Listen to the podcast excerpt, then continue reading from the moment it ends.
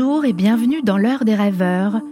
Aujourd'hui, c'est notre dernière émission sur l'Odyssée avec un nouveau regard, le regard de Florence Dupont.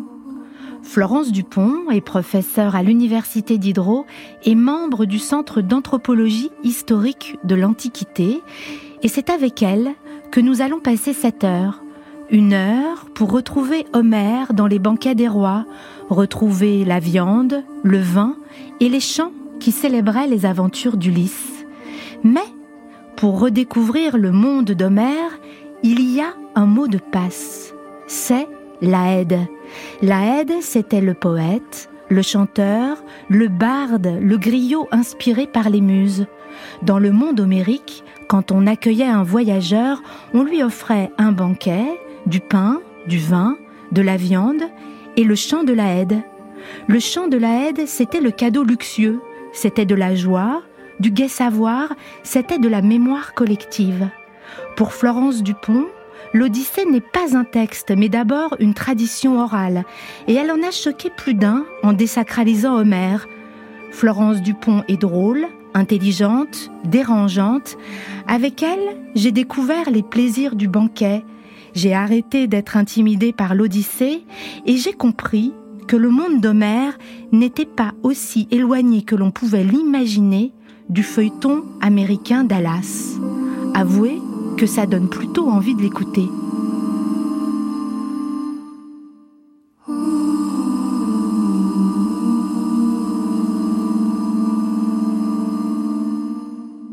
J'ai voulu absolument vous rencontrer, Florence Dupont, parce que j'ai l'impression que vous avez voulu nous donner une autre lecture d'Homère, nous faire redécouvrir Homère par lui-même et le remettre dans son contexte pour retrouver l'oralité du texte.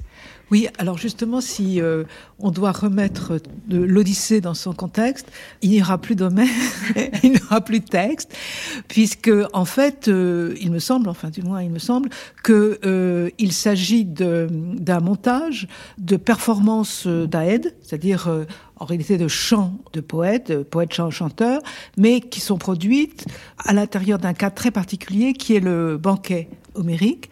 Hein. Et là, euh, dans ces grands banquets où l'on mange, où l'on boit, on écoute aussi euh, la aide et c'est un, un plaisir qui est offert.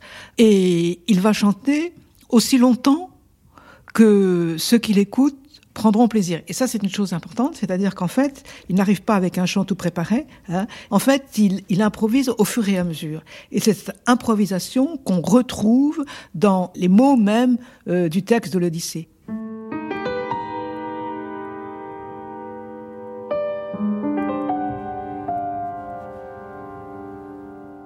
Qu'est-ce qu'il y a dans le banquet pour qu'un banquet soit réussi? Pour qu'un banquet soit réussi, il faut que ce soit une vraie fête.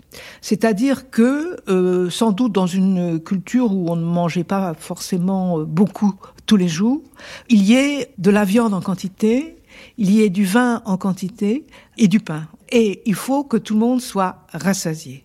Peut-être ça va vous sembler un peu idiot ma question, mais j'ai l'impression que la viande est vraiment importante. Le fait de manger de la viande, vous insistez sur cette viande cuite alors j'insiste parce que le, chez, chez, Homer, il en est la question, c'est la bonne odeur de viande cuite, mais on peut rappeler que la viande, c'est la viande sacrifiée. C'est-à-dire que la viande, elle est euh, donc elle est offerte au Dieu, et donc justement, euh, ce qui est offert au Dieu, c'est cette bonne odeur de graisse cuite, hein, puisque ce qui est offert au Dieu est monte et qui est brûlé sur les autels. Et puis ensuite, euh, la viande, c'est-à-dire le muscle, est conservé pour ensuite être mangé dans les banquets. Lorsque, si vous regardez l'Odyssée, vous voyez qu'à un moment, Télémaque se rend chez, chez Nestor, ouais. et là, ils font un sacrifice sur la plage, et ça prépare le banquet qui va avoir lieu. Hein. Alors, euh, sans doute, euh, la, la, viande que mangeaient les, les Grecs, on n'aimerait pas du tout, parce qu'elle était trop fraîche, parce que vous savez, la viande, faut attendre très longtemps avant qu'elle soit comestible. Hein. Euh, si vous tuez une vache à côté de chez vous, euh, vous ne pourrez pas la manger avant trois semaines à mois. Hein. Et euh, c'est comme ça. Hein. Et euh, donc, en fait, il la faisait bouillir pour la ramollir, puis après il la faisait rôtir. Alors, bon, c'est extrêmement cuit. Moi, j'ai découvert ce que pouvait être un, enfin, le, le plaisir du banquet. C'est-à-dire, j'ai imaginé, j'ai vu le banquet homérique en vous lisant. C'est-à-dire, j'avais cette odeur de la bonne, vous le dites, hein, une bonne bouffe avec du bon vin. Oui. Et après, après la aide arrive. Mais oui, parce que il faut, comme ils disent, rassasier la soif et la faim. Florence Dupont pense que l'on ne peut pas véritablement comprendre un chant d'Homère si l'on n'a pas reconstitué le banquet et plus précisément la façon dont on cuit et dont on découpe la viande. Pas de végétarien donc chez Homère. L'épopée veut de la viande sacrifiée et on le sait bien, l'alimentation c'est aussi de l'identité culturelle. Dis-moi ce que tu manges, je te dirai qui tu es. Pour les Grecs, être un homme à part entière, c'est être un banquetteur. Et dans les banquets homériques, il fallait d'abord rassasier la soif et la faim pour se rendre disponible aux paroles de l'autre. Dans le jeu de l'hospitalité, la parole est toujours un cadeau, un cadeau éphémère, comme la viande, comme le vin, comme le chant de la haide, éphémère lui aussi. Dis-moi ce que tu manges, où, comment, quand et avec qui, et je te dirai ce que tu chantes. Ronden besesi tetygmenado matakirkes. Xestoisin laesin periskepto enikoro. amphidemin lykoi esan, oresteroi de leontes. Tu saute catetelxen, e pecaca parmac edoxen. Udoior metesan e andrasin pandrasin alaratoige. Uresin, macresin, perisai non tesanestan.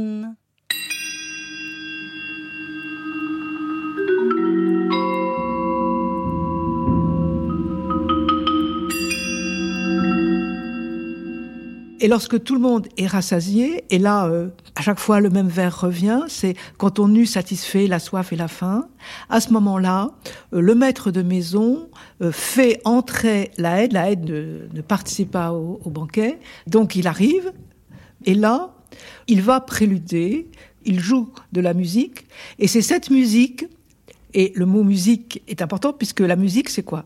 C'est l'art de la, de la muse. Et muse, muse en français, c'est en grec moussa. Et moussa, c'est à la fois le chant lui-même et la divinité du chant. C'est-à-dire, alors ce qui se passe, c'est que la donc le, le, chanteur, va être possédé par la musique que lui-même joue. Ça veut dire qu'en fait, la connaissance de la musique est une initiation. C'est-à-dire qu'en fait, euh, ça n'est pas euh, simplement une technique, c'est une technique, mais c'est la capacité de faire que la muse descende. C'est-à-dire la muse entre dans euh, le poète par le biais de la musique. Hein et donc la, la, la moussa, c'est-à-dire à la fois la muse et la chanson, puisque moussa veut dire chanson, ressort par la bouche. Donc en fait, euh, ces, ces sont formés dans des écoles d'Aède, mais qui sont aussi euh, des lieux religieux, hein, qui sont les temples des muses. Hein. et euh, si, pour une raison ou, pour une autre, la muse leur retire ce don divin, eh bien, ils ne pourront plus chanter. Est-ce que ça veut dire que les hommes qui écoutent le chant de la Haide entendent Qu'est-ce qu'ils entendent? Ils, entendent... les dieux? Ils entendent la muse chanter? Ils entendent la muse. Ils entendent la muse, c'est-à-dire qu'ils ont en fait accès à la beauté absolue et au savoir absolu. Mais simplement, c'est instantané. C'est-à-dire qu'en fait, euh, ce que chante la Haide, c'est, enfin, moi j'appelle ça le chant divin du monde. C'est-à-dire qu'en fait, la Haide dit, euh, dit ce qu'est le monde, tel qu'il est garanti par les dieux. Hein. Il dit l'ordre du monde. Bon, qu'est-ce qu'il fait? Il raconte des histoires, il chante la gloire euh, des rois auxquels il s'adresse. L'Aède chante aussi donc la gloire de ceux qui sont présents, ou plutôt de leurs ancêtres, de, leur famille. Hein. Et donc, euh, il y a aussi un, effet social, c'est-à-dire que euh, ceux qui sont capables de donner des banquets, c'est pas n'importe qui, hein, c'est ceux qu'on appelle les, rois, eh bien, donc sont capables d'avoir un, un aède et d'avoir quelqu'un qui chante euh, leur gloire. On peut, de ce point de vue-là, euh, faire un parallèle avec les, griots euh, d'Afrique de l'Ouest, hein, qui chantent les, gens qui les accueillent et qui les reçoivent.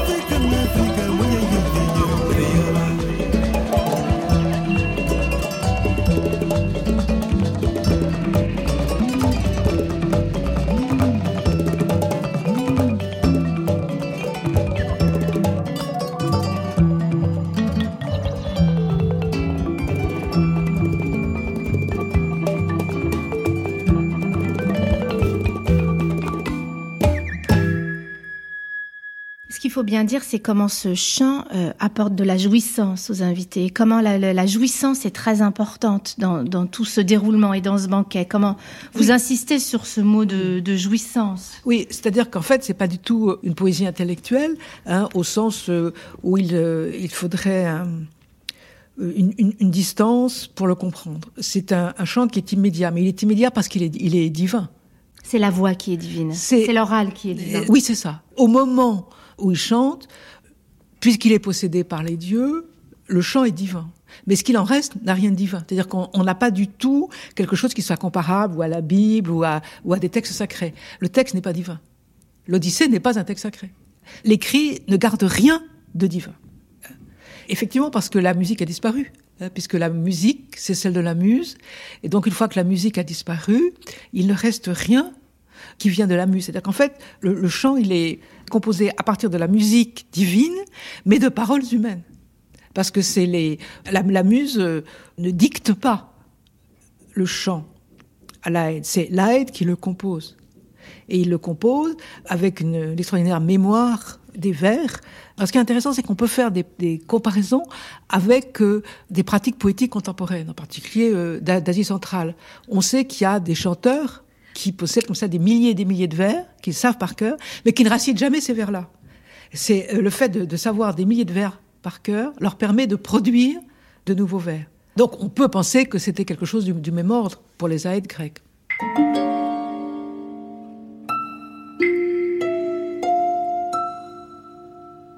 Évidemment, euh, ce qui est certain, c'est que tout l'Iliade et tout l'Odyssée, ça n'est pas chanté en une soirée. C'est pas possible. Non, c'est impossible. C'est impossible. Hein, euh, c'est beaucoup trop long. Hein, tout le monde s'endormirait avant. Et mais cela dit, ça- rien n'empêche d'imaginer qu'ils ils sachent tous ces vers par cœur. De toute façon, c'est des vers qui sont fabriqués donc euh, de façon euh, for- formulaire, et donc euh, il y en a certains ils reviennent sans arrêt, sans arrêt, sans arrêt, et ce sont comme une sorte d'appui de, de la création, hein. Comme des sortes de refrains. Vous voyez, donc en fait, vous avez comme ça des des points d'appui de la production orale. Et c'est ça qu'on appelle les formules. C'est Ah ça la diction. formulaire. Parce que ce qu'il faut comprendre pour que les auditeurs comprennent bien, les formules, vous le dites très bien, vous dites c'est comme des Legos.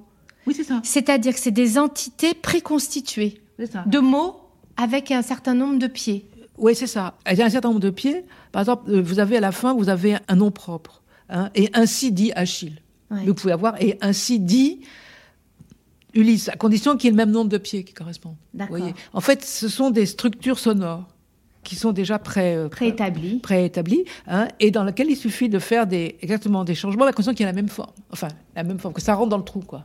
Est-ce que les épithètes, ça fait partie des formules? Oui, bien sûr. Parce que si vous avez ainsi dit Ulysse, ça va, mais si vous avez Ajax, parce que c'est trop court, alors euh, vous, vous allez mettre le bouillon Ajax. D'accord. Vous voyez, parce que comme ça, ça, ça comble le trou. Hein.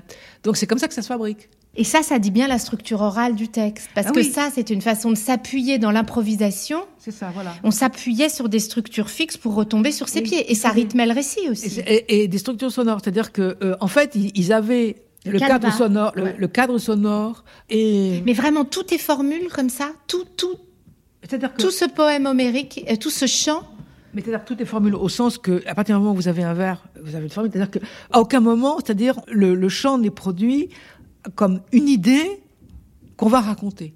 Oui. C'est ça. L'événement va se construire avec, à partir des, des, des, des formules. hein. Oui, qu'est-ce qu'on peut raconter avec les formules On peut tout raconter.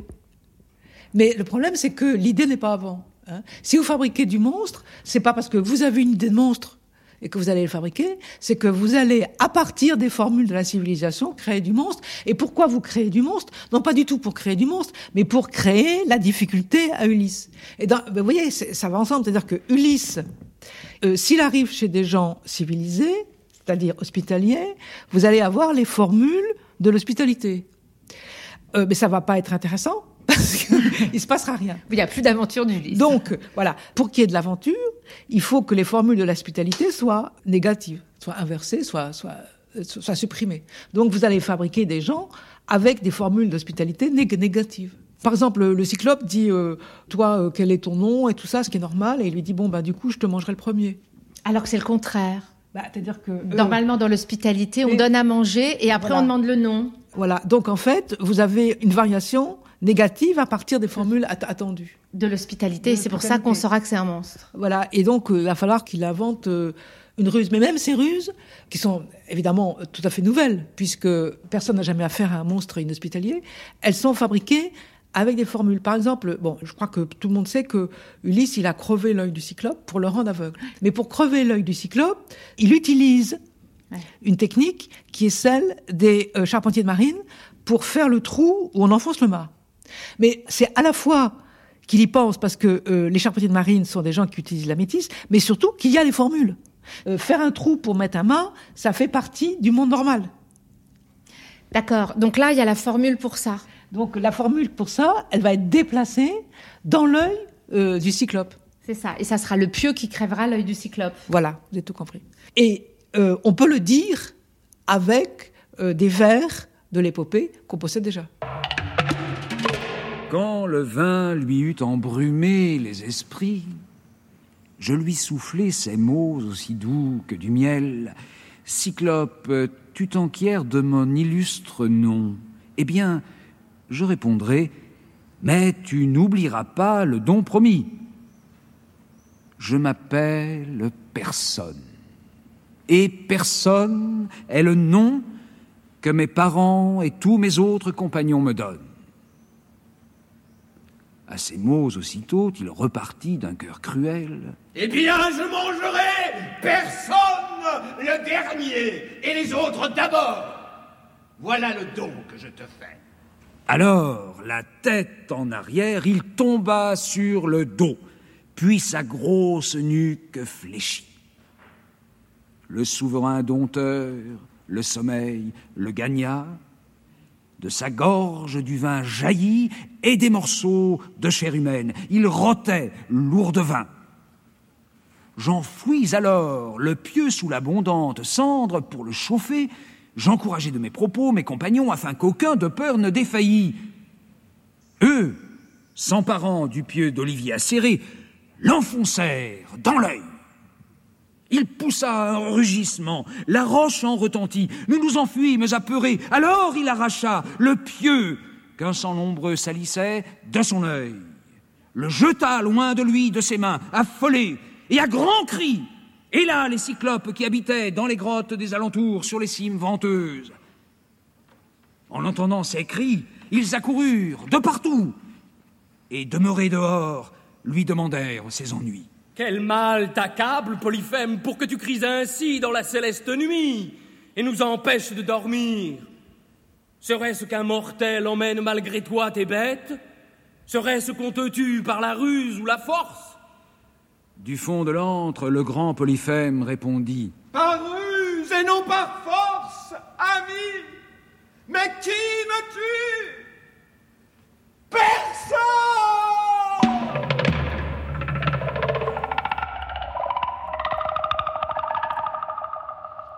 Mais vous savez, lorsqu'on on s'intéresse aux pratiques orales, même contemporaines, euh, on, on voit que c'est des choses qui existent. Euh, par exemple, dans l'improvisation orale dans le Pays Basque, on voit aussi que ceux qui improvisent ont des matrices sonores en tête. Et que donc, en fait, quand ils, produisent des vers, c'est à partir d'un autre poème qu'ils savent par cœur, ils vont tout remplacer. Ouais, hein, et, et- et fabriquer quelque chose de nouveau, mais à partir de la matrice sonore. Et ça, c'est extrêmement intéressant. Nous, on a l'habitude, et c'est comme ça qu'on fait, enfin, on, s'imagine qu'on fait, qu'on a des idées, puis qu'on les met en forme. Alors là, c'est pas du tout ça. hein. C'est la matérialité même de la production poétique qui va faire qu'il y a telle ou telle histoire. hein. Mais euh, si on veut être dans le contemporain, vous savez que les gens d'Oulipo, Ouais, hein, ils ont aussi procédé comme ça. ouais, c'est vrai. C'est-à-dire qu'avec des contraintes, Ouais. il fabrique des textes. Alors, c'est important de se dire que il n'y a pas du tout comme ça euh, des textes archaïques et tout, et puis on arriverait dans la modernité. C'est-à-dire qu'on peut très bien faire des va-et-vient comme ça, hein, et Entre que- l'Olipo et Homère. et Homère, Ça euh, marche. ça marche. Hein, D'autres va-et-vient, et en même temps, ça peut aussi euh, donner des idées nouvelles. C'est pour ça que c'est assez intéressant d'aller lire l'Odyssée et puis de se laisser aller euh, d'une façon ou d'une autre pour avoir des idées nouvelles au lieu de penser que c'est quelque chose qui est à l'origine d'une évolution et que du coup euh, c'est dépassé, etc. Que c'est de l'ancien, quoi. Que c'est de l'ancien et donc Ce que vous dites, c'est qu'on peut prendre de la liberté avec ça. C'est pas parce que et sortir de cette idée de ce vieux texte qui nous vient de nos ancêtres et qui serait un texte fondateur sur lequel justement de, de, de lâcher tout ça pour retrouver une liberté avec ce texte et y compris euh, de la créativité autour. absolument. Mais quand euh, euh, Joyce écrit Ulysse, Ouais. euh, il fait rien d'autre. Je veux dire, c'est un point de départ pour faire plein plein de choses. Et, et c'est ça qui m'intéresse moi dans l'Antiquité, c'est que c'est le point de départ. Et plus on aura un regard non conventionnel sur l'Antiquité, plus elle sera productive. C'est-à-dire que si Elle nous apprendra. oui, c'est-à-dire que si on cherche vraiment les bizarreries, hein, elle les apprendra peut-être pas, mais elle nous donnera peut-être des idées. Florence Dupont n'a pas un regard conventionnel, c'est pour cela qu'elle dérange et c'est pour cela qu'elle a fait scandale. Pour Florence Dupont, il n'y a pas de grand texte, il n'y a pas de raison de se sentir intimidée par Homère ou par l'Odyssée. Florence Dupont nous libère de la révérence que l'on imagine devoir au grand texte, au texte fondateur. C'est d'ailleurs une expression qui la fait sourire. Ça ne veut rien dire, texte fondateur. Florence Dupont, elle, s'attache à remettre l'Odyssée dans son contexte et à montrer comment ce poème a été fabriqué. L'Odyssée n'est pas un, un objet euh, figé. Euh, L'Odyssée a une vie, a une histoire. À la fin de l'histoire, ne ressemble pas au début de l'histoire. Voilà. Et l'Odyssée, on m'a, on m'a expliqué comment ça avait pu mettre, être mis même presque, je sais pas si on peut le dire comme ça, à toutes les sauces. C'est-à-dire qu'on a pu la- le couper en extraits euh, Absolument. et, et faire dire ce qu'on voulait dire au poète. euh. Mais ça tombe bien, comme il ne disait rien, euh, on peut lui faire dire ce qu'on veut. Mais, euh, non, il disait rien. Euh, non, mais et, alors, en plus, si vous voulez, certes, on a pu en faire des fragments, mais l'Odyssée elle-même n'est pas un texte au sens qu'il n'y a pas un objet fini. Hein. Euh, L'Odyssée elle-même est un montage de fragments, donc euh, la, la refragmenter n'a aucune importance. Euh, euh, c'est en fait, on, on surprend cette grande histoire à un moment, mais, c'est- mais c'est tout. Et il y a eu un avant, et c'est normal qu'il y en ait un après. Et ce que vous dites, c'est que pour passer à l'écrit, on a décidé d'un ordre et qu'en fait, on pourrait tout intervertir, toutes les aventures d'Ulysse pourraient changer de place. Il n'y a pas d'ordre, en fait, dans ce texte. Oui, absolument. Non, vous avez tout à fait raison. Enfin, c'est, c'est-à-dire qu'en fait, euh, la Haide chante, et la Haide chante, je vous ai dit, en fonction des, ré- des réactions du public. Mais alors, si ça marche bien, la Haide peut développer. Ce qui fait que le même récit, par exemple, euh, Ulysse chez Cyclope, pourrait être dit en trois mots, hein, et peut être euh, 500 vers. C'est en fait, on a une composition en accordéon. En tout cas, euh, si vous voulez, ce qui m'a fait plaisir, c'est de, de, de pouvoir im- imaginer cette créativité des AED fabriquant des histoires et pour le plaisir du public. C'est-à-dire qu'en fait, ce que le, le public, euh, enfin les, les attendent, c'est des belles histoires.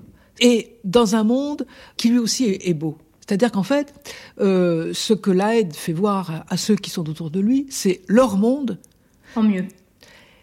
euh, je, je dirais, j'utiliserais le superlatif, un monde parfait. C'est-à-dire qu'en fait, je donne un exemple.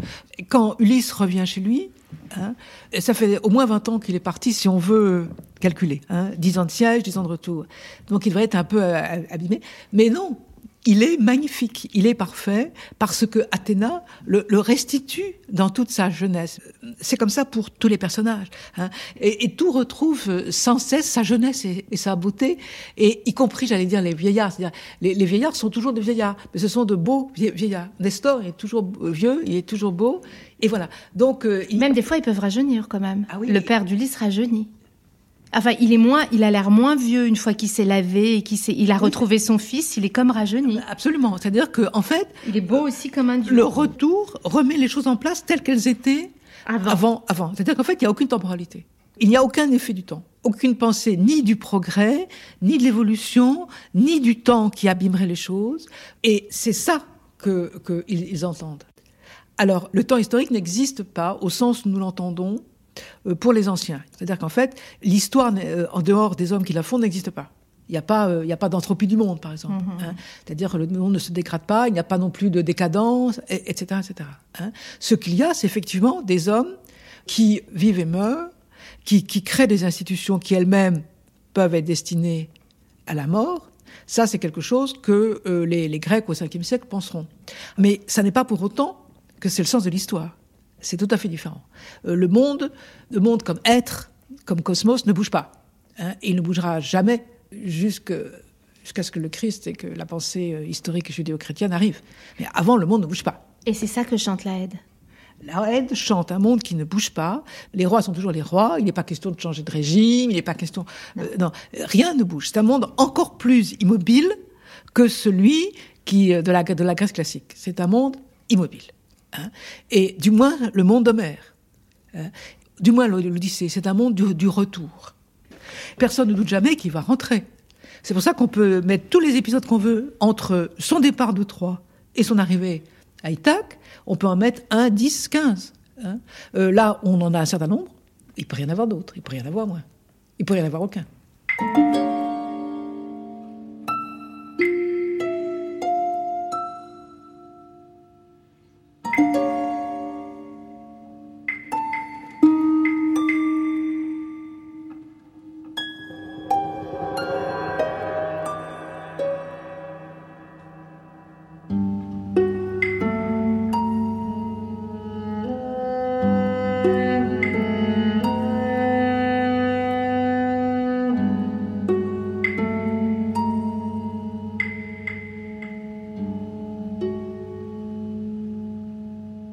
Façon dont chaque euh, épisode est fabriqué, c'est très très clair. hein. Il y, a, il y a un schéma et une variation autour de ce schéma. Moi, je me souviens que je faisais, euh, je faisais un, cours là-dessus aux, aux étudiants et je leur avais donné en, en examen d'inventer un autre épisode de D'Ulysse De l'Odyssée De l'Odyssée. C'est pas facile pour nous parce qu'on on a des, des habitudes de récit qui sont pas les mêmes. Mais euh, c'était euh, une fois qu'on a vu la, la matrice, on avait bien compris euh, la matrice de production des, des épisodes. C'est assez facile. Hein. Il arrive à un endroit où il y a des gens qui ne sont pas des hommes, strictement parlant, qui sont soit trop hospitaliers, c'est-à-dire qu'ils vont essayer de les garder, soit pas assez hospitaliers, vont essayer de les, les Manger. manger, les manger, les tuer. Voilà, c'est extrêmement simple. Et à partir de là, il y a toutes les variations possibles. Donc Ulysse, de toute façon, s'en tirera grâce à sa fameuse métisse, hein, Sa ruse, sa ruse, son qui- intelligence. qui en fait un être euh, supérieur, héroïque, puisque de toute façon, cette intelligence, ça n'est pas lui réduit à lui-même, c'est Athéna. C'est Athéna, la métisse, qui, à chaque fois, euh, va euh, l'aider, mais euh, c'est un homme qui a une métisse supérieure. C'est une intelligence métisse? C'est une intelligence rusée, selon l'expression de, de, de Marcel Détienne et, et euh, Jean-Pierre Vernant, hein, puisqu'ils ont fait un grand livre là-dessus qui est extrêmement intéressant. Donc cette, cette métisse, cette ruse intelligence, hein, puisqu'il est, il est dit polymétis ou polytropos, ça veut dire à la, à la grande métisse ou avec au mille, on traduit souvent au, au mille tours. Ouais. Donc c'est à chaque fois c'est ça. Et donc à chaque fois il va s'en sortir, mais un homme normal aurait disparu à un moment ou un autre. Donc euh, seul Ulysse peut rentrer. Il faut que tous ses euh, compagnons meurent, puisque ses compagnons ne sont pas des héros à, à métis. Hein, il faut que ce monde ra- raconté, fabriqué par la soit, euh, ne soit pas accessible aux hommes ordinaires. Ce monde, vous le qualifiez de monde de nulle part. Vous dites c'est de nulle part. Ouais, j'avais pris ça euh, à Ubu, roi. Euh, mais c'est c'est ça, c'est un monde de nulle part. Mais c'est un monde qui est fabriqué, c'est un monde impossible, qui par définition même est celui où on ne peut pas aller. Puisque c'est un monde sans, sans hospitalité. Voilà. Avec alors nécessairement la dernière étape, où vous avez les Phéaciens, qui sont juste limite.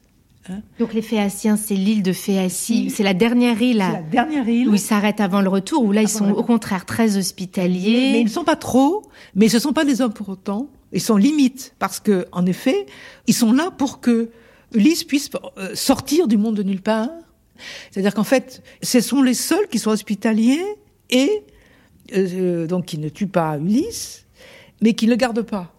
Donc euh, il faut qu'ils le raccompagnent. Donc comme vous savez, ils le raccompagnent et Ouais. puis ils disparaissent. Pourquoi on avait besoin de faire disparaître la fée Assis Pour vraiment montrer qu'il ne pouvait recevoir qu'un homme, c'était Ulysse, c'est pas un autre? Ce n'est pas pour montrer. C'est que il faut, euh, si vous voulez que, que Ulysse revienne, ou alors vous vous faites disparaître. Si vous voulez que Ulysse revienne, il faut qu'il y ait des gens qui le raccompagnent. Hein, puisque de toute façon il n'a plus de bateau, puisqu'il a, il a plus de marins, il n'est plus rien. Il, faut qu'il bon. Donc il faut qu'il y ait des gens qui le raccompagnent. Mais si ces gens-là euh, sont des vrais hommes, comment voulez-vous qu'ils communiquent avec le monde de nulle part? Ils sont juste fabriqués par l'histoire et pour l'histoire. Donc vous, ce que vous avez essayé de comprendre, c'est comment était fabriquée cette histoire pour permettre ce retour? Oui, entre autres, si vous voulez, moi ce qui m'intéressait, c'est de voir comment euh, la pratique de la haine donnait de nombreuses con- contraintes au récit lui-même. Et que ce récit, on ne pouvait pas le, le séparer euh, des, De- co- des contraintes de, ce qu'on appellerait des contraintes de production. Ce qui m'intéresse, c'est de ne pas expliquer l'histoire par elle-même, mais par ses conditions de production.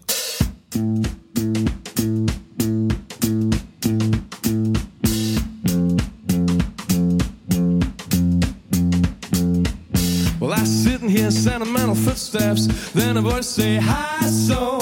Ah, what you got, what you got this time? Come on, let's get high. Come on, Lexo, what you got next, oh? You walking 25 miles, oh? Well, I'm bored, yes, I'm bored. Come on, let's get high.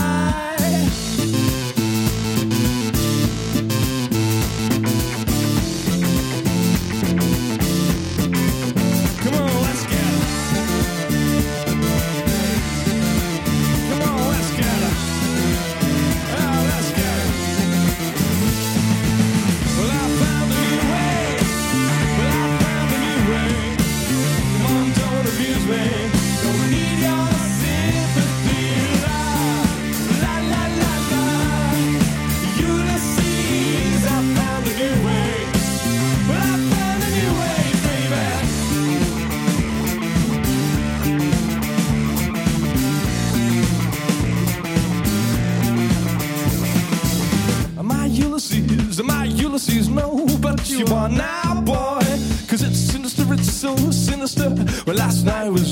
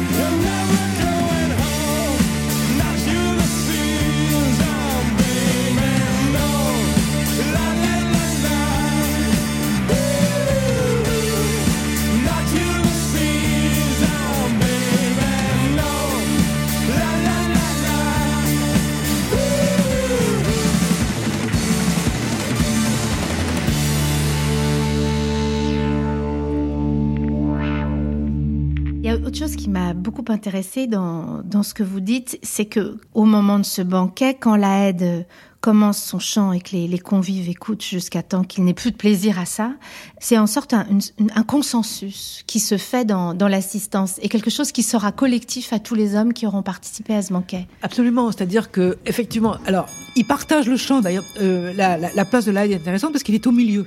Hein. Il est au milieu, c'est-à-dire tous les autres sont autour de lui, hein, et il est au milieu, comme tout ce qui est mis en commun. C'est une, une symbolique de mise en commun. Donc le chant est mis en commun. Donc il chante pour pour tout le monde. Et effectivement, il chante des chants que certains ont déjà entendus sous une autre forme. C'est-à-dire que, par exemple, la guerre de Troie, tout le monde connaît l'histoire et a entendu des chants en rapport avec la guerre de Troie. Les noms, Achille, ils connaissent, Agamemnon, ils connaissent. Donc en fait, euh, vous avez comme ça des, euh, des, des chants qui circulent comme les Aèdes, à travers tout le monde grec, et ça définit même le monde grec. Qu'est-ce que c'est que le monde grec? Ce sont des gens qui ont entendu euh, l'Aède. C'est ça la définition? Ben, on peut définir nous ça comme ça, puisque en fait, Nous, c'est qui? euh, nous aujourd'hui. D'accord. Et avoir entendu parler des héros de la guerre de Troie, hein, c'est appartenir au monde civilisé, c'est-à-dire avoir entendu l'Aède. Et c'est une mémoire commune. Voilà. Donc, et, et c'est d'ailleurs euh, pour ça que euh, l'Iliade et, et l'Odyssée, donc ce qui compose Hom- Homère, est de- devenu le patrimoine commun euh, de tous ceux qui s'appelaient désormais les Hellènes. Et c'est pour ça qu'on a fabriqué et fixé Homère. C'est ça, c'est que le passage à l'écrit, c'était pour ça, pour cette fonction-là. Alors, Vous dites pour avoir une culture commune. oui. Euh, Il n'y avait pas de langue commune, faut le rappeler, au moment de la fixation. De toute façon, euh, en, en Grèce, toutes les, les cités avaient des, des dialectes différents. ça. Ouais. De toute façon, c'était systématique. hein. Chacun cultivait sa différence. hein. Il y a, la Grèce n'a jamais existé euh, jusqu'à ce que les Romains en, en fassent la Grèce. Mais euh, les, les- ils étaient les Hellènes, ils avaient chacun des dialectes plus ou moins éloignés, plus ou moins proches. Euh, mais alors, ce qu'on possède, nous, sous le nom d'Homère, c'est donc un... Alors, je vais appeler ça un texte. Euh, si, parce que c'est-à-dire qu'il y a eu à l'époque des tyrans d'Athènes, 6e siècle, euh, le- ceux qui gouvernaient Athènes comme tyrans, ils ont passé commande d'une Iliade et d'une Odyssée aux Aèdes, aux- aux- ceux qui s'appelaient les Homérides, donc les, les successeurs d'Homère, Écrite. écrire. Voilà. Alors, débrouillez-vous. Nous, on veut l'Iliade et l'Odyssée. Alors, euh, ils ont reçu deux fois 24 rouleaux de cuir sur lesquels il y avait l'Iliade et l'Odyssée qu'ils ont utilisés pour des récitations annuelles au moment des, fêtes d'Ath- d'Athéna.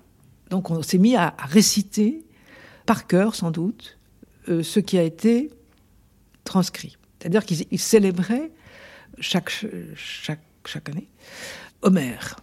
Donc ils avaient chez eux. Mais il y en a eu d'autres. C'est-à-dire que l'Iliade et l'Odyssée, euh, il y en a eu d'autres. Il y a eu aussi d'autres poèmes homériques. Là, vous parlez de certains, d'une certaine version. En fait, vous dites qu'il y a eu plusieurs versions. Alors, on peut imaginer que donc euh, Accio, donc dans cette île euh, d'Asie mineure, euh, Donc sur cette île, une école homérique où on apprenait.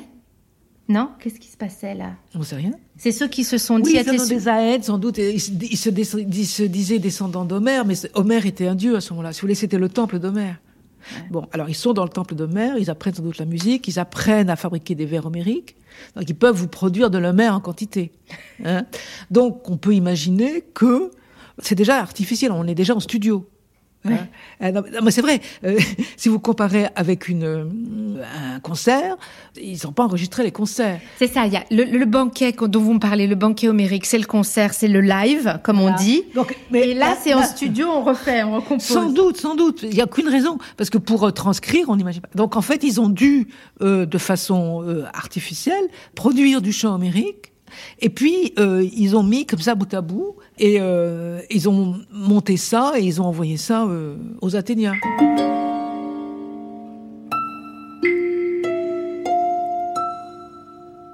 On a projeté sur ce- ces mondes anciens des questions qui n'étaient pas les leurs. Où va-t-on? Pourquoi est-on ceci? Etc. Non, le monde n'est pas problématique. Le monde, il est. Je veux dire, il y a, et d'ailleurs, c'est tout ce que chante l'Aide. hein. Le monde est compact, le monde va de soi, le monde n'est n'est pas inquiétant. hein. Le monde n'est pas inquiétant dans son essence. hein. Rien ne se dérobe. Euh, il n'y a pas de doute sur les choses. hein. Euh, la difficulté, c'est les difficultés euh, de ne pas se noyer quand on prend un bateau, euh, de ne pas se faire euh, manger par les faux, être tué par l'ennemi. euh, voilà, ça, c'est les vraies difficultés. hein. Et c'est déjà assez dur comme ça. Et puis de manger à sa faim, non mais c'est vrai. Et il n'y a pas de, de- de peur métaphysique. hein. Lui, il arrive. Ulysse et ses petits camarades, hein, et est-ce qu'on va nous donner à manger? Est-ce qu'on va nous donner de quoi dormir et nous reposer? Bon, alors c'est ça l'humanité, elle n'a rien d'autre. Simplement, euh, c'est le seul critère, c'est l'hospitalité. hein. Donc en fait, c'est à partir des pratiques d'hospitalité que Ulysse rencontre ou pas des gens qu'on va appeler des, des hommes. Mais qu'est-ce que c'est des hommes? C'est un service. Ce sont des gens qui vous donnent l'hospitalité. Correct, Ouais. c'est tout. Hein. Mais là aussi, on peut développer. Je veux dire, la aide peut, peut développer. D'ailleurs, si le, le cyclope il est comme ça, c'est, vous savez, c'est par les contraintes euh, euh, narratives. hein. Je veux dire, s'il est très très fort et très grand, c'est parce que comme il n'a pas la, mé- la métisse, hein, il ne peut pas utiliser des techniques. Donc, euh, s'il va avoir une porte, il peut pas avoir une porte comme tout le monde, puisque la porte, elle a, elle a besoin de métisse, elle, elle tourne sur des gonds. hein. Et lui, il est obligé de prendre la porte entre les mains et, de la, et de la poser à côté. Je veux dire, donc il faut qu'il soit très grand, très fort, sinon il n'y aurait pas de porte. Et s'il n'y a pas de porte, on peut pas enfermer Ulysse. Et si on peut pas enfermer Ulysse, il n'y a plus de piège, etc. Voilà. Donc, voilà pourquoi le, le cyclope doit être très grand et très fort. Mais quand je vous écoute, c'est comme si vous, avez, vous aviez déconstruit le mythe. Vous voyez, c'est une façon Mais C'est de... comme ça que je vois les choses. C'est parce que je me suis intéressée au banquet, au chant dans le banquet, au etc., que je suis arrivée jusque-là. Au lieu de, de- de donner un savoir aux étudiants, vous savez, les Grecs pensaient que, vous leur montrez comment c'est fabriqué. Et eux-mêmes, ils comprennent. Tout d'un coup, ils voient comment on fabrique un cyclope. Et pourquoi il fait des fromages hein? Et pourquoi il sacrifie pas, etc. Et pourquoi? Pourquoi il sacrifie pas? Bah, Parce que s'il sacrifiait, il serait euh, le, le- le sacrifice. Euh, Fait partie de l'hospitalité, l'hospitalité. oui, et c'est une relation avec les, avec les dieux. Et, et, euh, pour fa- fabriquer un homme non hospitalier, la aide ici a choisi d'en faire quelqu'un qui ne sacrifie pas, donc qui ne- n'offre pas de viande à ses invités, mais qui il a inversé le truc puisqu'il il mange les invités au lieu de les servir. Bon, c'est un, un- un jeu d'in- d'inversion tout simplement. Et avec vos étudiants, vous êtes amusés à ça, de montrer comment tout était fabriqué comme ça. Et puis on, on prend n'importe quel épisode de l'Odyssée, puis on, on- on voit comment c'est fait. Là, ce qui est bien, c'est parce qu'ils peuvent le faire eux-mêmes. Parce que si vous voulez, c'est toujours ça, c'est l'idée de, de mettre fin à l'intimidation. Hein. Sinon, on est dans les grands textes, les, comme vous disiez, les textes fondateurs. Voilà, c'est ça. c'est- c'est- bon, mais je veux dire, j'ai rien contre euh, euh, la notion de texte fondateur. C'est vrai qu'il y a des textes qui sont là, présents, il faut faire avec. Mais si on leur dit, vous savez, c'est sacré. En plus, on est dans, dans la tradition des, des grands textes sacrés. Et vous, vous dites c'est pas sacré, c'est fabriqué. Oui, c'est-à-dire que ce sont des arts populaires. Hein je veux dire, c'est, de la poésie populaire. Donc, euh, euh, c'est, c'est pas de la métaphysique, c'est pas de la philosophie, c'est pas compliqué. hein. Simplement, il faut prendre le bon bout. Je veux divorcer. Qu'est-ce que tu as dit? Tu as compris. Suelen, je te l'ai demandé souvent et je te le demande encore. Qui est-ce? Qu'est-ce qui te fait croire qu'il y a forcément quelqu'un? J'ai une vie abominable avec toi et ça depuis beaucoup trop longtemps. Je veux divorcer, c'est aussi simple que ça. T'as pas assez de cran pour t'en aller toute seule. Qui est-ce? Personne que tu puisses intimider si c'est ça qui t'intéresse. Il est aussi riche que toi et il est au moins aussi fort. Tu ne pourras pas lui faire peur. J'ai pas l'intention de lui faire peur. J'aurais plutôt des remerciements à lui faire. Tu m'as cassé les pieds depuis le premier jour de notre mariage. Alors tu acceptes de divorcer? Mais oui, pourquoi? Il suffit d'en payer le prix. Je ne veux rien du tout en m'en allant. Mon bébé aura tout ce qu'il lui faudra là où je l'emmènerai. Tu ne crois quand même pas t'en aller d'ici avec John bien sûr que oui, je l'emmène, c'est normal. Mais absolument pas. Toi, tu peux disparaître quand tu veux. Dès que tu pourras. Mais le petit reste ici. Tu n'as pas le droit. Je suis prête à combattre contre toi. Cette fois, je suis décidée à t'affronter en justice. Écoute, tu es une ivrogne. Et tu me trompes. Avec le dossier que j'ai sur toi, aucun juge de l'État du Texas ne voudra te laisser l'enfant.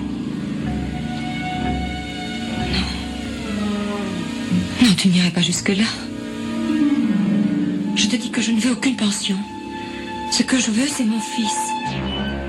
Mon fils.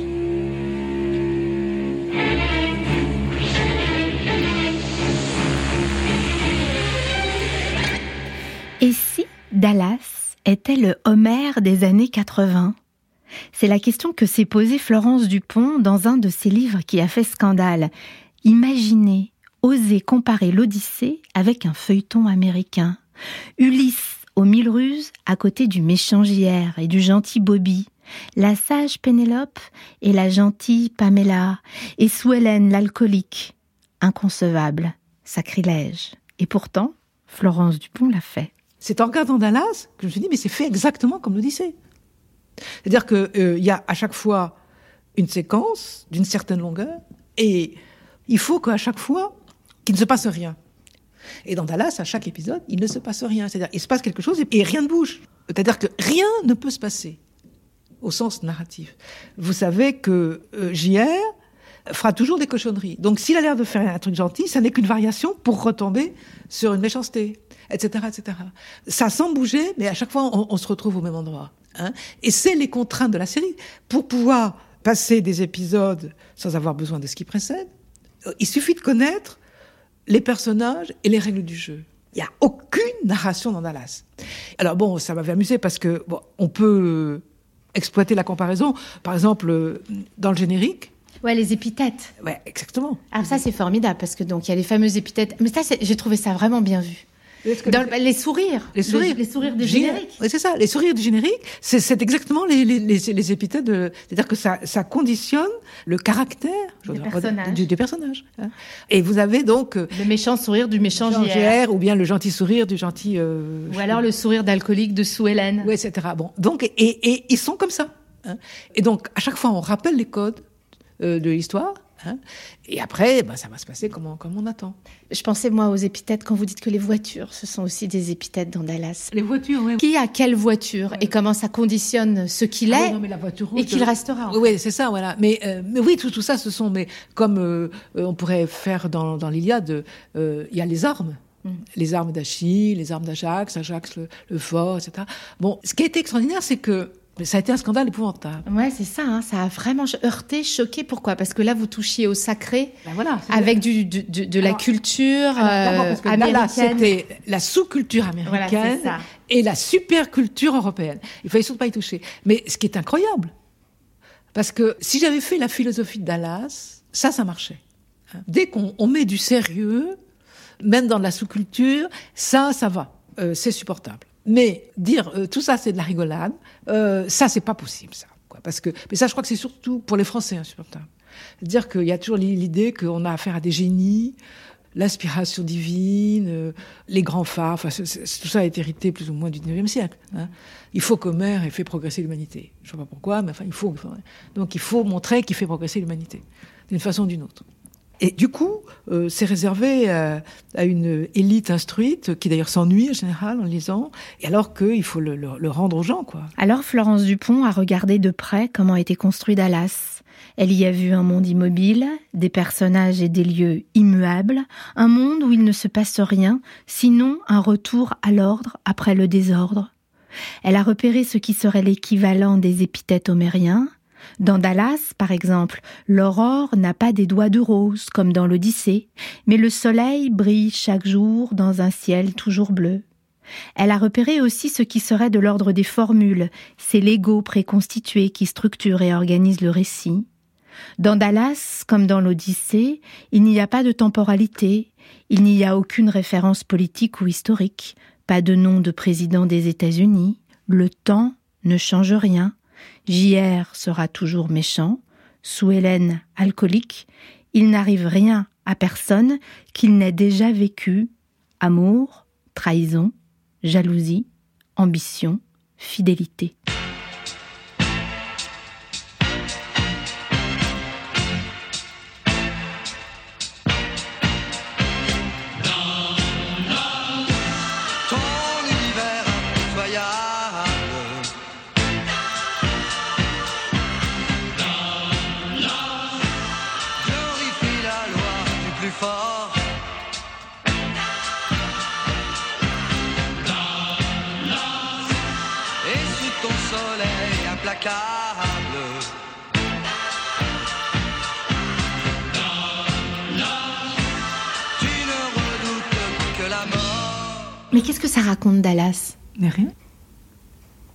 Ça ne raconte rien.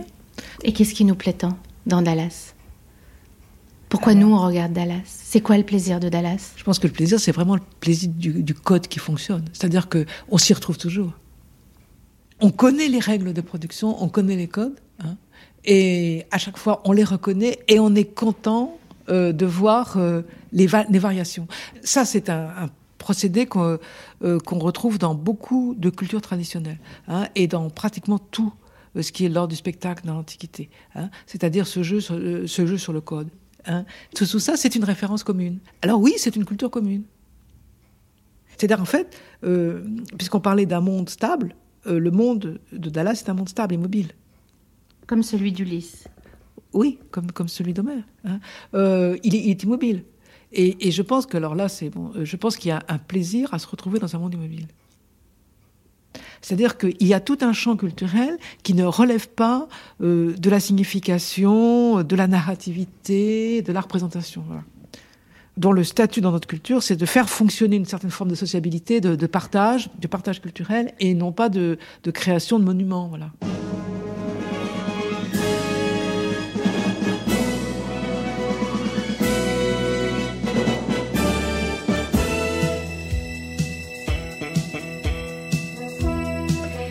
l'Odyssée est devenue un monument, c'est parce que la parole s'est figée dans le marbre. Et si Homère est un monument de la culture occidentale, c'est parce que les Grecs l'ont voulu ainsi.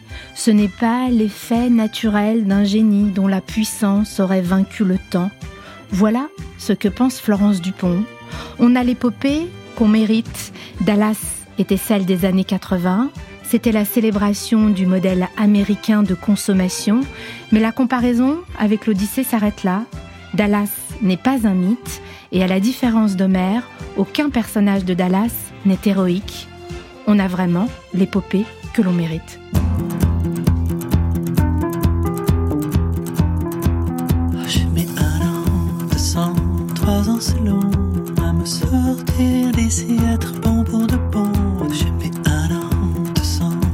Trois ans c'est trop long. Le train qui roule m'amène à la maison. Je vais bouger et tourner toute la journée. Attendre un mec de majeur pour signer. J'ai mis un an, deux ans, trois ans c'est bon.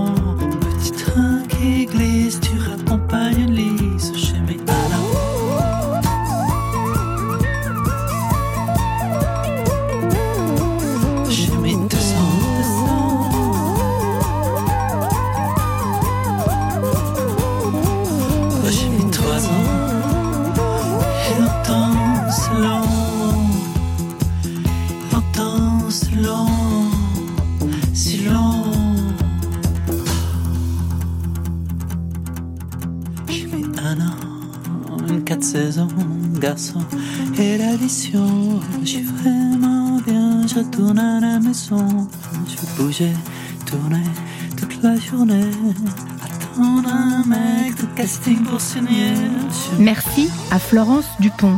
Sur le site de l'émission, vous retrouverez les références de ces livres et celles des musiques passées dans l'émission. Voilà, c'est la fin de cette série sur l'Odyssée.